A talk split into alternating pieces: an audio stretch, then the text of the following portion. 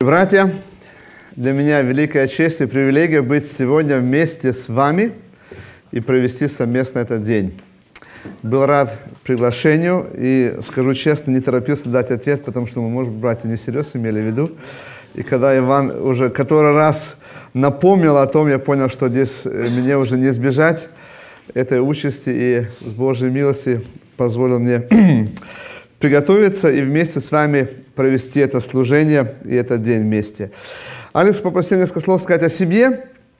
Э, наша семья, меня зовут Вилли Левин, и в этом году, вот с 1 октября 2004 года, э, исполнилось ровно 20 лет, как Бог нас призвал на миссионерское служение, и мы совершаем его вместе с контакт миссией.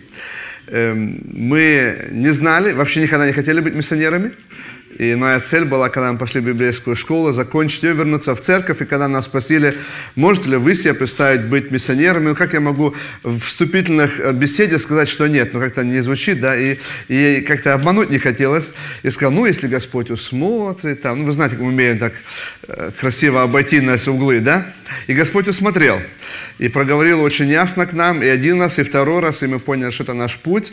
Сегодня, может, 20 лет в этом. Мы пережили разные времена, и времена, когда были действительно воодушевление и с радостью. Были времена, где и хотела составить служение. Один из э, примеров это три года назад, когда мы узнали о том, что забеременела наша вторая дочь. Это была фаза, когда мы, наверное, подумали, что закончилось наше служение. И мы с трудностью проходили этот путь. Сегодня Бог выруливает эту ситуацию, и мы понимаем, что много не в наших руках. Поэтому перед вами стоит не идеальный спикер, отец, муж, мужчина, у которого все гладко в жизни, а который много проходит различных трудностей. И я думаю, что, наверное, многие из вас проходят, преодолевают примерно аналогичный путь, в своей сфере. Поэтому, когда мы будем говорить о трудностях, нам они не безизвестны. Мы знаем о них, и когда сатана подкрадывается и шепчет очень-очень рядом, близко, и искушает, и хочет тебя выбить из седла, и ты сам не знаешь, и пришлось брать консультантов. Мы много сами консультировали других, и в это время мы были как слепы, нам пришлось обращаться к другим людям, духовным, которые видели ситуацию больше конкретно. И сегодня Бог благословляет. Мы рады за то, что Бог дает нам детей, которые Почти все, вот кроме нашей дочери, служат Богу. Эм, один сын учится в библейской семинарии, другой готовится, хочет на краткосрочную миссию в Африку. Мы видим, что есть различные э, плоды, и мы радуемся тому, что Бог нас ведет. И для меня особенно честь, и я буду вечно в молодежном служении завтра в Литтенберге рассказывать, что Бог за эти 20 лет сделал. И наше начинание было здесь, в Берлине. В 1994 году мы приехали к Ивану сюда э, в мае месяце для того, чтобы посмотреть, насколько реально нам принять служение военнослужащим, которые потом возвращались в Советский Союз или уже тогда в разделенные страны, Россию, Казахстан, Украину. И вот. Поэтому наши истоки миссионерского служения здесь с вами, поэтому многих из вас я знаю 20-летней давности тому назад. И рад, что Бог вот на протяжении многих лет нас вел. Многих, я знаю, не были еще такими маленькими Э, ребятами, а сегодня они кивают и уже сами воспитывают детей.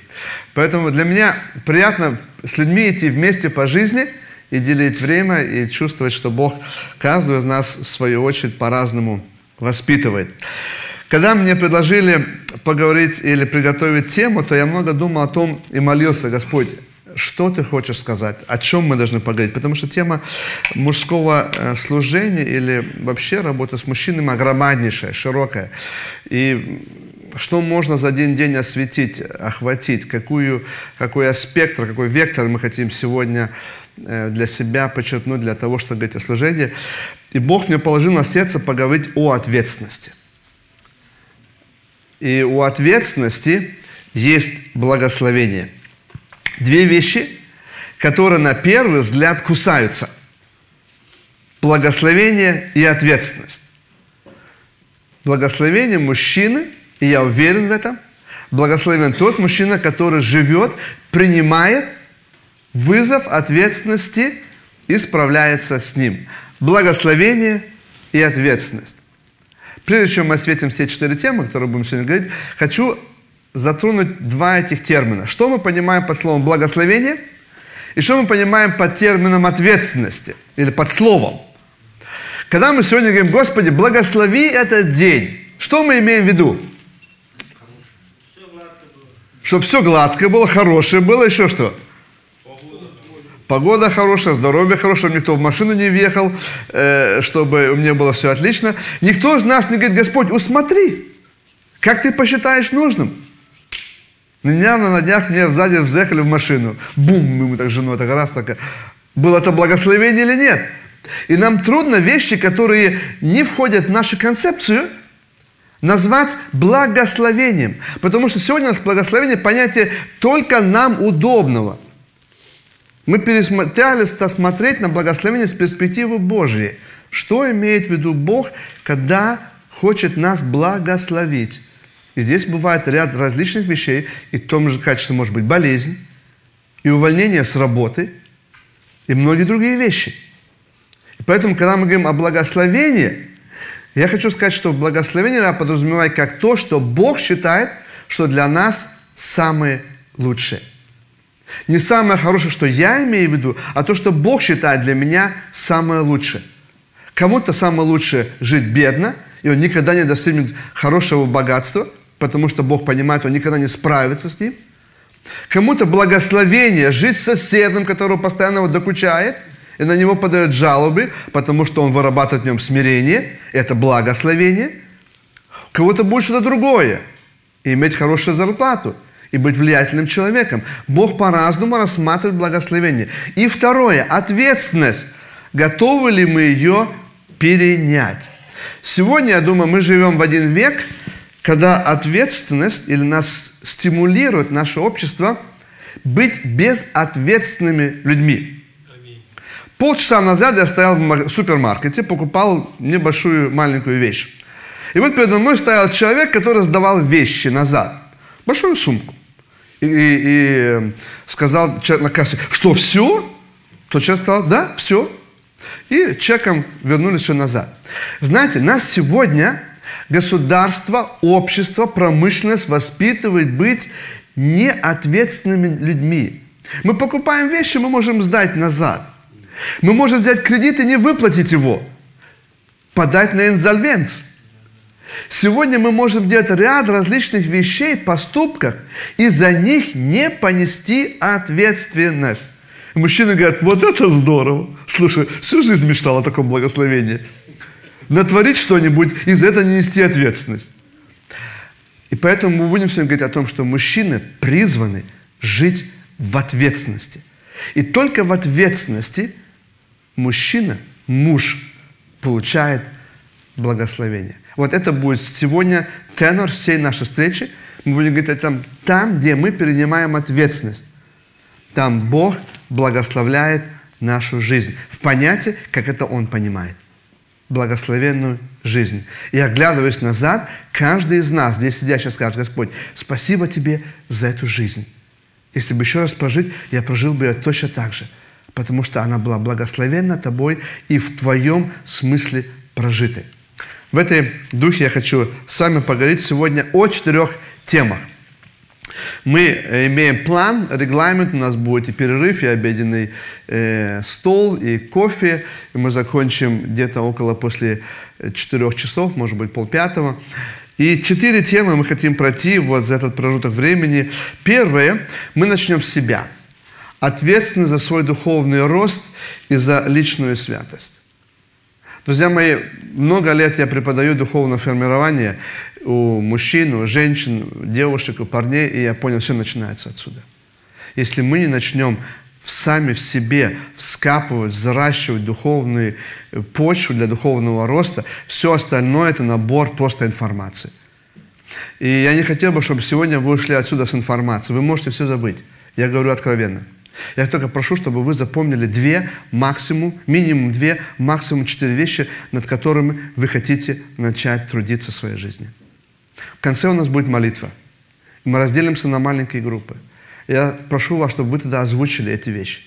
Две максимум четыре вещи. Может быть, это обращение с финансами. Может быть, ответственность за воспитание детей. Может быть, ответственность за личную духовную жизнь. Я не знаю. Почитайте себе. Невозможно каждому из нас работать вот так широко. Вы завтра забудете это все. Выберите максимум 2-3 вещи, 4. И сказать, Господь, с Твоей помощью я хочу в моей жизни работать. Мы будем говорить ответственно за пример в обществе, семье и церкви. Мы посмотрим, что сегодня общество предлагает нам, как мы на него отвечаем, как мы можем из этого выйти. И какой пример у нас есть для этого. Ответственность свою семью. И здесь хочу немножко сузить фокус, говорить о жене и о детей. Большинство у нас здесь имеет семьи. Большинство. Другие скорее всего, думать о том, чтобы завести семью. Поэтому будем говорить о том, что у нас есть большая ответственность. Крик, крик нашего общества, мужчины, которые не несут ответственность за, своих, за свою семью, за жены детей. И мы поговорим под конец о такой легкой теме обращения с деньгами, с временем. Вот. Не успеем мы поговорить о здоровье, о других других вещах, потому что ответственности аспектов очень-очень много. Мы с вами просто будем двигаться, затрагивать одну, вторую, третью часть ответственности вместе с вами ее раскрывать. И поэтому мы с вами начнем именно с темы ответственности за свой духовный рост. И спасибо, Александр, что ты уже прочитал тот псалом, который, на мой взгляд, и видите, наш Бог э, через Духа Святого ведет нас каждого, потому что показывает, что если мы говорим о благословении, о счастье, о блаженстве мужчины или мужа, тогда мы понимаем, что Псалом первый, Давид и понимает, что все начинается отсюда. И это человек, который в своей жизни имел все. Различные трудности, переживания, радость, успех, поражение, предательство, возвышение. То есть его штормило в его жизни. Это была обыденная мужская жизнь. И он говорит, если бы я мог бы все сжать, все мужское в одну сторону сказать, то тогда вот этот псалом играет ключевую роль блажен муж. Теперь обратите внимание на несколько основных частей. Что он не делает, что он делает, что он имеет от того, что делает, и что бы он имел, если бы он это не делал. Хорошо? То есть, посмотрите сейчас на текст еще раз и посмотрите. То, что он не делает, то, что он делает, что он имеет от того, что делает, и что имел бы, если бы это не делал. Итак, блажен муж, который не ходит на совет нечестивых, не стоит на пути грешных, не сидит в собрании раздатителей. Ну что, в законе Господа воля его, и о законе его помышляет он день и ночь. И будет он как дерево посажено при потоках вод, которое приносит плод свой, время свое, и лист, который не вянет, и во всем, что он не делает, успеет но не так нечестивые. Но они как прах, возметаемый ветром, потому что не устоят нечестивые на суде и грешники в собрании праведных, ибо знает Господь путь праведных, а путь нечестивых погибнет. В современном переводе э, используется слово «благословен муж» или «благословен человек», и мы понимаем, что если в Библии очень часто используется слово «муж», а в Новом Завете «братья», то имеется в виду вообще или христиане, или человечество, да, но мы понимаем, что здесь мы, фокус нас именно концентрируемся на мужском. И здесь вещи. Что не делает мужчина? Помните? Что он не делает? Интересно, не, сто, не сидит, не стоит, еще что? И не ходит. Интересные вещи. Для того, чтобы что-то сделать правильно, нужно что-то не делать. Многое мы учимся для того, чтобы делать что-то. Но нужно понять, что многие вещи нужно и не делать. В саду мы прекрасно понимаем, если мы посадили много хороших э, различных рассад, но мы не начинаем заниматься травой, сорняком, то что? То первое не приносит смысл – то есть нужно многие вещи не делать, то есть убирать сорняк. Он не нужен нашей жизни. И для того, чтобы сорняк не появился в душе, Давид говорит, подумай, куда ты не должен идти. На совет нечестивых, не стоит на пути грешников, не сидит в собрании развратителей. И что интересно, вот этим трем вещам нет временного, возрастного и культурного ограничения – это место Писания везде делает, действует одинаково. Без разницы, в какой стране мы находимся, и без разницы, сколько тебе лет сегодня здесь в зале. Под 60 или за 20. Каждый из нас выбирает, пойду ли я, сяду ли я там и буду ли идти тем или тем путем. Это наша с вами ответственность. Когда я держу телефон в руках, зайти э, в контине на перерыв, где ребята открывают все Bild-Zeitung, на которых обязательно есть, обязательно есть голая женщина, и которые начинают говорить различные вещи. Где я сижу, куда я хожу, и где я стою. Многие говорят, ну для меня это не страшно. В принципе, я такой духовно сильный, я могу. Ну, слава Богу, если оно так. Многие обманывают себя. И это мне все время показывает, когда я разговариваю с молодежью, которая позволяет себе поехать в дискотеку, типа того, но оно же для меня же ничего не играет роль. Странно, что со временем у них теряет духовное влияние в церкви. Друзья, всегда есть взаимосвязь. Где мы стоим, ходим, сидим. Четко. И каждый раз можно себя спросить, мое ли место здесь? Должен ли я теперь пойти этим путем? А какой путь можно пойти? Ты можешь суд подать, потому что все это подают. Ты можешь пойти и требовать своего права, потому что все это право требуют. А можешь пойти другим путем, обратным. Ты можешь быть требовать благосостояния, а можешь от него отказаться. Ты можешь подделать налоговую декларацию, а можешь написать правильно. Все зависит от того, что мы делаем или не делаем. В нашем с вами праве. И что? В ответственности сделать то или другое. А что он делает? Простые, простые вещи. Он закон выполняет, то есть в нем воля, у него есть сила воли. Он говорит, я хочу выполнять закон. И он что делает? Здесь можно поменять, как бы, да, он помышляет и потом выполняет. Но Давид Создатель написал, что воля в нем в законе, и он помышляет о нем. То есть у него в голове не мелькают картины из последних интернет-страничек, газет или телефильмов. У него в голове прописано закон, воля Божья, закон его. Он прекрасно понимает, что можно или нельзя. Мне нравится фраза студентов, которые говорят на экзаменах, у меня из головы вылетело. Знаете, что я их спрашиваю? А оно туда залетало? Вот так часто мужчины, я не хотел этого сделать. А ты хотел правильно сделать? Если в голове не было прописано, как сделать правильно, ты всегда сделаешь неправильно. Понимаете? От того, если мы не читаем закон Божий, не читаем Слово Божие, не помышляем о нем, не нужно удивляться, что оно нам не напоминает о том, что нужно поступить правильно. И тогда, естественно, мы попадаем в одну, в третью, вторую, третью проблему, потому что в голове у нас Дух Святой не может напомнить закон, потому что мы о нем не помышляем. И что? Следствие того, если он это все делает – Прекрасные вещи, да? И Давид использует красивую картину, потому что вода э, в его стране играла очень большую роль, естественно. Э, и дерево, которое у воды, оно совсем по-другому выглядело, чем дерево, которое было далеко от воды. Она, он прекрасно понимает, это совершенно две разные картины. И вот он берет, сравнивает эти два человека, и там листья сухие, а тут уже плод виден, зеленый, тень есть, красота, да? Он имеет что? Хочет сказать, этот человек имеет доступ к источнику жизни.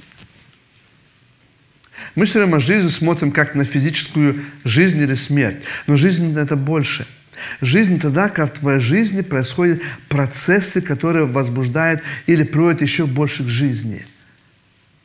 Когда ты сам живешь благочестивой жизни, другим помогаешь возживать и жить. То есть ты имеешь источник. Помните, Христос говорит, вы станете что? Источниками воды из вас потекут. Это очень важно. Не просто жить для себя, а иметь ответственность еще и за других людей. Человек, который вот так живет, он имеет ответственность за себя и ответственность за других людей. Будет приносить плод, и здесь мы понимаем, что это еще духовный плод, это не просто плод, и будет иметь успех в делах своих. В Ветхом Завете, очевидно, всегда можно было измерить. Человек, который идет за Богом, у него был успех, даже если у него были трудности. Это мы видим у Иова, у Давида и у многих других. И тем не менее, тем не менее, это были люди, которые жили в таком благословенном состоянии. И что будет, если человек не будет делать так? В своей жизни он не оставляет доброго следа. Он пш, как ветер, как прах, пш, дуновение. А некоторые еще умудряются оставить след, но очень плохой. Что люди о нем помнят, фу, был такой тут у нас, о, аж страшно вспомнить. Какой след?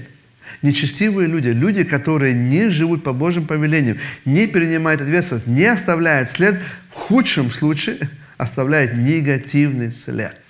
О них дети не хотят вспомнить, о них родня не хочет вспомнить. Многих людей хоронят, даже нагробные таблички не делают и многое другое. Потому что человек как пыль, его не стало. Он не стоит, не устоит на, на суде, и мы понимаем, что на Божьем суде Бог тот, который будет взвешивать наши дела, наши помышления, наши э, стремления нашей жизни. И его участь – это, естественно, погибель.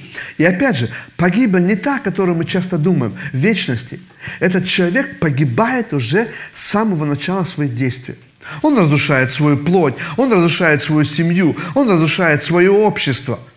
У наших знакомых живет наркоман одним этажом выше. Это страшно как он живет, стучит, гремит, плюется с балкона, сорит, гадит. Этот человек, он, он умирает уже здесь сейчас и гадит вокруг себя. Люди уезжают из этого дома, потому что один человек, можете представить, один наркоман, мужчина, парень, живет там и всему многосемейному дому доставляет трудности. Понимаете, разница какая? Из него мог бы стать мужчина – который построил бы свой дом или жил бы в квартире, воспитывал бы трех детей и был бы хорошим, надежным работником на фирме. И теперь другая картина. Наркоман, который не берет ответственность ни за себя, тем более не за других, и он себе позволяет делать, бесчинствовать, все что угодно. Что говорит наше государство? Мы ничего не можем против него предпринять. Вот это две картины. И каждый из нас вправе выбирать одну и другую. Я понимаю, это крайности. Но, друзья мои, попасть в эту крайность, много здесь ума не надо. Стоит только начать ходить, сидеть и стоять, не там, где нужно, и недолго ты окажешься там, где бы ты не хотел. Я буду в течение сегодняшнего дня приводить примеры людей, где мне просто жалко, что так произошло. Они были тут и оказались вот здесь. У нас каждого есть выбор, хотим ли мы быть людьми, которые несут ответственность за свою духовную жизнь. Я хотел бы начать с очень простого, с духовного роста. Представьте себе, каждый из нас где-то имел момент, где мы пришли к Господу, и начинается наша духовная жизнь. Это карикатура. Невозможно духовную жизнь измерить в диаграммах. Нету ни одного инструмента для того, чтобы это сделать. Но это визуально показывает нам, что все мы по-разному развиваемся. Есть те, у которых средний, желтый уровень, они поднимаются, падают, как это нормально в духовной жизни бывает. Ты ставишь себе цели, достигаешь их, потом у тебя опять начинается расслабление, ты думаешь, что, на, в принципе, э, немножко я могу себе позволить подольше поспать, поменьше читать, где-то, может быть, что-то забрать, и ты понимаешь, что у тебя жизнь опять идет вниз, ты каешься и опять поднимаешься вверх. Есть те, которые вначале неплохо, они поднялись, но потом у них жизни, особенно это бывает после крещения. Получается, знаете, как в, э, в реанимации, когда сердце становится такое сигнал, пип, и ровно-ровно пошла такая, да? Он, он живет ровно-ровно-ровно-ровно. Там нет никаких колебаний. И люди, когда на него смотрят со стороны, говорят, он в вашей церкви? Ты говоришь, да? Не знали? То есть его жизнь отличается только тем, что он в воскресенье утром не дома, а в церкви. Все остальное у него одинаково. Люди даже не догадываются о том, что он верующий. Мой знакомый пришел с армии и спросил меня, говорит, ты сказал о том, что ты баптист? Я говорю, сразу первый день, когда приехал, он говорит, я два года молчал. Два года он умудрился быть верующим и вот таким вот образом. Наверное, он не ходил по чужим женщинам или не делал других вещей, но никто не видел о том, что он верующий. Это выбор. И есть другой уровень, когда ты в своей жизни говоришь, Господь, я хочу даже со многими моими трудностями посвятить себя и идти вперед. Подъем, спады, легко, трудно, иногда получается, иногда нет. Это наш с вами выбор. И результат все время разный.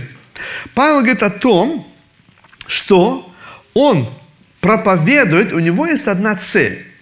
Мне нравится эта цель. Он говорит, мы проповедуем, разумляя всякого человека, научая всякой премудрости. То есть мы не просто передаем информацию. Мы не просто ходим и делаем конференции.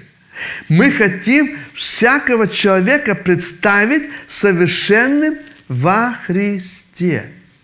То есть цель, которую мы имеем, проповедуя и вразумляя, то есть делая различные конференции, проповеди, служения. Одна для того, чтобы духовный рост, и теперь вспоминайте диаграмму, духовный рост человека подымался. Поэтому, друзья мои, для меня важно, чтобы, уйдя отсюда, мы с вами забили фокус или вектор наш более высший уровень, более посвященный. Для того, чтобы мы были людьми совершенными во Христе Иисусе. Это является. Много знаний надмевая – но формирование нашей духовной жизни, нашего характера, нашего взаимоотношения с Богом, вот это является цель всего того, что мы хотим сегодня с вами делать. И мы немножко позже сделаем небольшой тест, самоанализ, где каждый из нас может заполнить и объяснить, и рассказать, почему он в своей жизни видит так. Не важно, я думаю, что каждому из вас тоже, чтобы Бог совершал нас, и нам никогда не было стыдно быть перед Ним. Три вещи. Три вещи, которые я считаю, что они абсолютны и соответствуют. У Бога есть план для каждого верующего, цель которого совершенство. Бог хочет нас формировать. Если мы не подаемся, ему приходится использовать различные инструменты. Трудности, болезни, переживания. И тогда он хочет нам достигнуть следующего уровня и посылает на ряд трудностей. Я не могу понять, почему. Но преодолев их, я понимаю, что Бог поднимает меня на более высокий уровень. А, я понимаю, теперь я понял, почему это так со мной произошло. В тот момент я не понимал этого. Но когда прошел эти трудности, и Бог дает мне больше ответственность, я понимаю, значит, они должны были нужны в моей жизни. Это был сосед, который меня докучал, или, может быть, ряд трудностей, или в один промежуток времени у меня было так, что один человек за другим меня в чем-то обличали. Причем это было в мелочах. И когда несколько человек были, я понял, Господь, значит, ты к чему-то хочешь меня научить. И я понял, обращаться с критикой. Я, оказывается, не умею обращаться с критикой. Я не умею ее принимать. Я сразу купил себе две книги. Как принимать критику без того, чтобы обидеться, и как говорить критику без того, чтобы обижать. Две немецкие книги, которые вышли буквально недавно, год назад, по-моему. Я понял, что Бог работает надо мной. И Он показывает мне, ты не умеешь. Готовься. Как ты хочешь быть лидером хорошего масштаба, если ты не умеешь вот эту элементарную вещь пройти? Значит, приходится заниматься. Но я скажу, друзья, вам неприятно. Неприятно в совершенстве развиваться. Потому что ты проходишь всегда через какую-то долину. Каждый христианин выбирает себе степень духовной жизни. Никто из нас не имеет права другому сказать, ты должен вот так и так и так духовно. Если ты себя сам не посвятишь, никто тебя на это не может заставить. Это факт служителя. Вы можете кого-то заставить занять более высокий уровень служения? У меня еще не видел примера этому. Если человек сам себя не посвятит, сам не выберет себе этот уровень, высший уровень, мы со стороны только можем вразумлять, как Павел говорит, заставить, выбрать для него, мы это не можем. Это меня расслабляет в моем служении. Я говорю, мы об этом говорим, проповедуем, но вы вправе выбирать. И вследствие нести последствий. И последнее. Каждый христианин живет и несет последствия соответственно своему выбору. Мы имеем то, что имеем. Не надо обижаться на кого-то. У тебя в жизни есть то, что ты сам себе взрастил, посадил, и вот теперь имеешь как плод. Мы часто любим ответственность перекладывать на других. И знаете, я заметил, в христианском мире это даже приветствуется. Брат, как у тебя? Хорошо, хорошо. Но вот ты узнаешь, вот в нашей церкви есть два человека, вот они такие, такие, такие вещи делают, и вот я как бы тоже стал. Да. И вот мы говорим теперь об этих людях. Как бы я ни при чем. И мы любим друг другу э, рассказывать о других, какие они плохие. И тем самым мы снимаем с себя ответственность. Я перечитал недавно первое послание Петра, и я понял, что мы грешим. Мы грешим, когда мы так делаем. Потому что Христос сделал по-другому. Он не злословил, когда с ним делали так. Он не искал проблемы в людях, что они такие, поэтому он сейчас это страдает. Он прекрасно понимал, этому должно все быть. Оно существует для того, чтобы Божий план совершался. И я понял, что, друзья, нужно отступать назад. За все то, что происходит в моей жизни, это моя ответственность. Моя личная ответственность, никого другого. Ни пастора, ни жены, ни соседа, ни, дит... ни родители, которые меня хорошо или плохо воспитали. Это моя личная ответственность. И это, я скажу, меня привело в определенную трезвость. Не ищи проблемы. Не перекладывай их на других. Или не ищи проблемы у других, не перекладывай на их. Это твое личное решение. Ты сам выбираешь уровень посвященности, за которым ты хочешь идти за Христом. Поэтому ему нетрудно было сказать, не хотите ли вы уйти от меня? И ученики так, куда мы пойдем, Господи? У Тебя же все слова вечной жизни. Я думаю, что нам нужно сегодня, как мужчинам, задаться одни, одной цели. Я хочу, Господь, перенимать ответственность за свой личный опыт – в Петра написана еще интересная вещь. Если у вас это есть и умножается, помните, он перечисляет ряд э, атрибутов, которые есть в развитии духовном, то вы не останетесь без успеха и плода в познании Господа вашего, нашего Иисуса Христа. А потом как бы контраст вот этот, да? Вот этот благословенный, а этот неблагословенный. А в ком всего нет. Вот обратите внимание, да, у, даже у Петра есть определенный юмор, да? Слеп закрыл глаза и забыл об очищении прежних грехов своих. Это нужно себе представить человека слепого, с закрытыми глазами, в темноте, без отсутствия памяти. Это вообще дезориентация полностью. Он, он, он не видит ничего и не помнит ничего. Вот так Павел сравнивает тех людей, которые знают о своей духовной ответственности – ну, просто ленивый и не хотят в ней жить. Человек, который живет безориентированно. А что происходит тогда? Он решение принимает соответственно.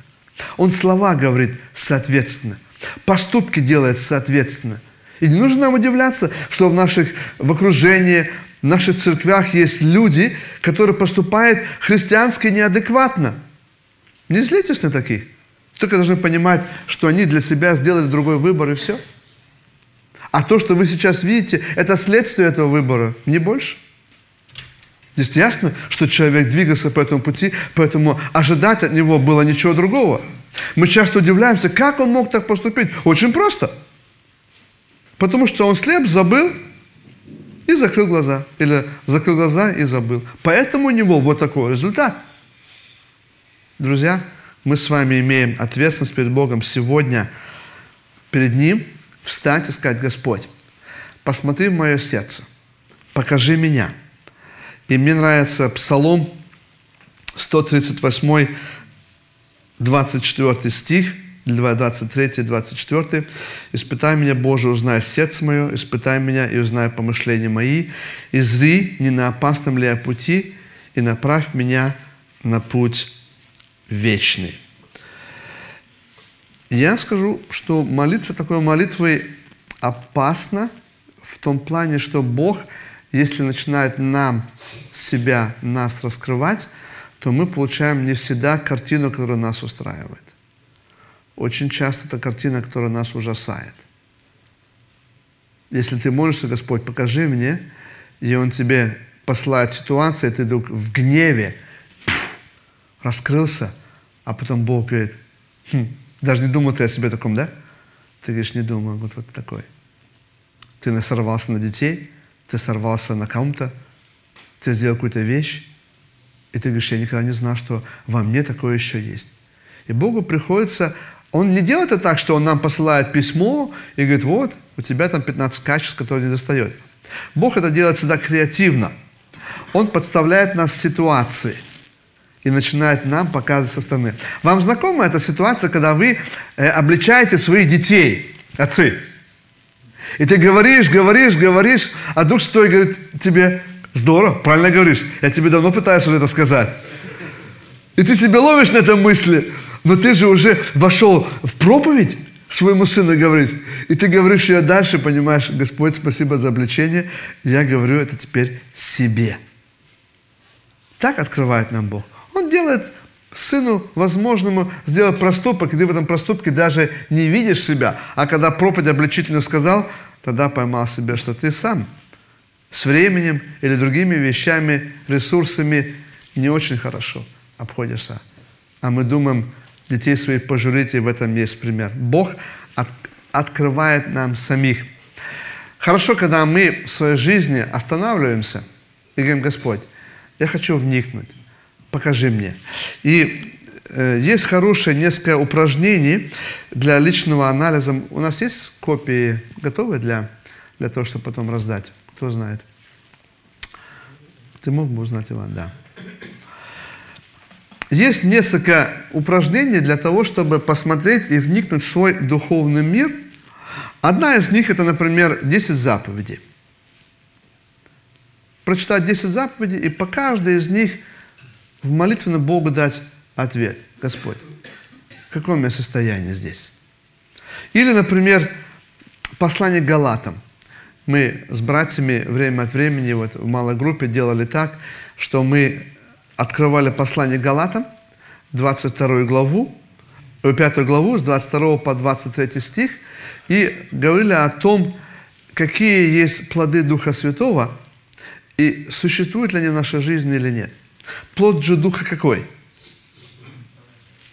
Любовь, радость, мир, долготерпение – благость, милосердие, вера, кротость, воздержание. На таких нет закона. Копии, копии сейчас делать, да. Сейчас э, братья сделают копии. Мы с вами разделим, сначала заполним тест, самоанализ, и у нас будет возможность по шкале от 1 до 5 по каждому из этих плодов Духа Святого сделать себе небольшую объективную или субъективную оценку. Сказать, Господь, ну вот у меня в любви, если я так возьму весь спектр любви, может быть, я вытягиваю на четверочку, может быть, на троечку, может быть, на двоечку. Может быть, мне и говорят, что во мне нет любви. Может быть, я часто поступаю не так. Что вы скажете о радости? Когда мы улыбаемся, когда у нас радость? Когда анекдот рассказали – или когда у нас э, выходишь на работу, и все говорят, вау, вот это да, у тебя всегда лицо, улыбка на лице, и ты с таким воодушевлением э, людей встречаешь. Это радость, когда излучается, когда тебе даже трудно, и ты понимаешь, что это плохо, но все равно твое упование на Бога, и Он живет с тобой. Или мы возьмем, например, воздержание. Хорошее мужское качество. Воздержание. Воздерживаться от многих вещей от того, что мы смотрим, от того, что мы едим, от того, что мы говорим, ты воздерживаешься и говоришь, что я не хочу эти вещи делать, и понимаешь, что для меня хотелось бы, моя плоть желает этого, но я готов от этого отказаться. Кротость. Был период в моей жизни, несколько лет назад, где я понял, что я хочу работать, Бог мне показывал именно это качество. Кротость. И для того, чтобы укращать Бог тогда посылает, естественно, людей, которые тебе показывают на твою гордость. Это неприятный процесс. Я помню, года полтора мне постоянно места Писания о кротости, о надменности и так далее, и так далее сопровождали в моей жизни и работал именно над этим. Передавайте, передавайте э, тест. Может быть, раздать на две папки, чтобы быстрее было раздать. Да? Вот. Друзья, теперь у всех есть ручки с собой. Очень просто обводите цифру от 1 до 5. Посмотрите на то, где вы в своей жизни думаете поставить себе оценку.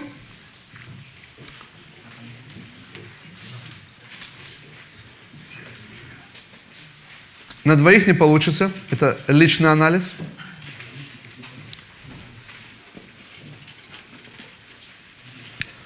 Друзья, по на той стороне еще не у всех есть. Поднимите руки, кого еще нету листочка для записи.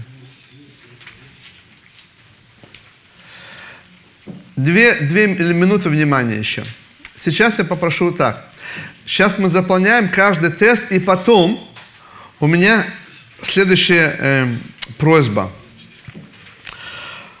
Прочитайте каждый, дайте оценку по пятибалльной шкале от 1 до 5. А потом в группах по два человека. По два человека. Объясните один из самых сильных баллов.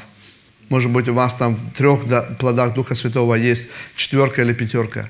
Объясните, почему вы считаете, что у вас вот ярко выражен вот этот плод. И один из самых низких. Скажите, почему у вас плохо с воздержанием или с кротостью, или, может быть, у вас веры абсолютно очень мало. И расскажите вашему брату, который вместе с вами. Хорошо? По два человека ответить на самый сильный и на самый, или один из сильных, один из слабых баллов и поделиться, почему вы это расценили так. Хорошо? Пожалуйста, благословение, заполняйте теперь тест.